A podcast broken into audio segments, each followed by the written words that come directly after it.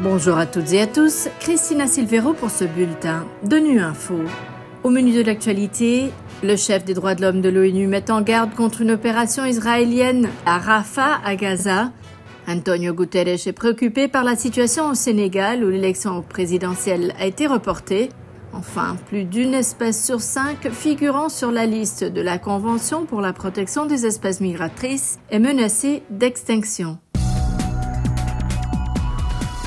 Le chef des droits de l'homme de l'ONU, Volker Turk, a prévenu ce lundi qu'une éventuelle incursion militaire israélienne à grande échelle à Rafah, dans le sud de la bande de Gaza, risquerait d'entraîner la mort et de blesser de nombreux civils, pour la plupart des enfants et des femmes.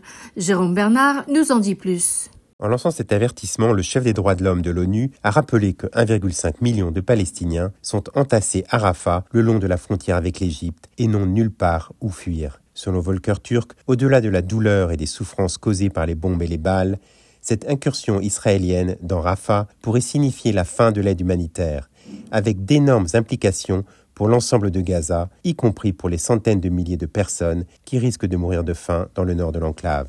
Il a rappelé que son bureau a mis en garde à plusieurs reprises contre les actions qui violent les lois de la guerre. Selon lui, la perspective d'une telle opération à Rafah, dans l'état actuel des choses, risque de provoquer de nouvelles atrocités criminelles. Il a encouragé Israël à se conformer aux ordonnances juridiquement contraignantes émises par la Cour internationale de justice et à l'ensemble du droit humanitaire international. Volker Turk a déclaré que le monde ne doit pas permettre que cela se produise. Il a réclamé un cessez-le-feu immédiat, la libération de tous les otages restants et une détermination collective renouvelée pour parvenir à une solution politique. Le secrétaire général de l'ONU suit de près la situation au Sénégal. Antonio Guterres est préoccupé par l'évolution de la situation suite au report de l'élection présidentielle prévue le 25 février et reportée en décembre. C'est ce qu'a affirmé récemment son porte-parole dans une déclaration à la presse. On écoute Stéphane Dujaric. Le secrétaire général est préoccupé et suit de près l'évolution de la situation au Sénégal. Il appelle les acteurs nationaux à engager le dialogue, à maintenir un environnement politique pacifique, à s'abstenir de recourir à la violence et à assurer la tenue de l'élection présidentielle inclusive et transparente dans le cadre de la Constitution sénégalaise. Il réaffirme aussi l'engagement des Nations Unies à continuer à soutenir la consolidation de la démocratie et la promotion de la paix, de la stabilité et du développement au Sénégal. Près de la moitié des espèces migratoires inscrites sur la liste de la Convention pour la conservation des espèces migratrices sauvages voient leur population décliner. Une sur cinq est menacée d'extinction, c'est ce qu'affirme le tout premier rapport sur l'état des espèces migratrices dans le monde, publié ce lundi pour coïncider avec l'ouverture de la conférence sur la conservation de la faune sauvage en Ouzbékistan. Pour en savoir plus sur la raison d'être de la Convention, on écoute sa secrétaire exécutive, Amy Frankel. La raison d'être de ce traité est très très simple.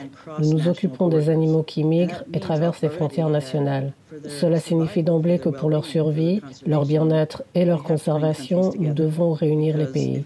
Si un pays ne protège pas une espèce menacée, par exemple, et qu'un autre le fait, les conditions ne sont pas égales dans l'aire de répartition de l'ensemble de l'espèce. Nous traitons des espèces dans tous les types d'environnements, c'est-à-dire les oiseaux, les espèces aviaires, les espèces terrestres, notamment les mammifères, ainsi que les espèces aquatiques. Dans le cas des espèces aquatiques, nous avons de nombreuses espèces de baleines, par exemple, et toutes les tortues de mer, les grandes tortues de mer. Ces espèces doivent figurer dans le traité parce qu'elles sont confrontées au cours de leur migration à de nombreux types de risques, y compris les prises accessoires lors de la pêche, lorsqu'on parle des océans. De même, les tortues peuvent voir leur nid détruit dans les zones de nidification où elles viennent pondre leurs œufs. La pollution lumineuse peut également causer du stress et des changements dans le comportement et même le sexe des tortues dans certains cas. Voilà un exemple.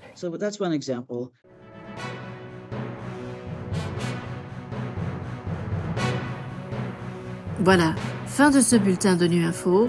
Merci de votre fidélité. À bientôt.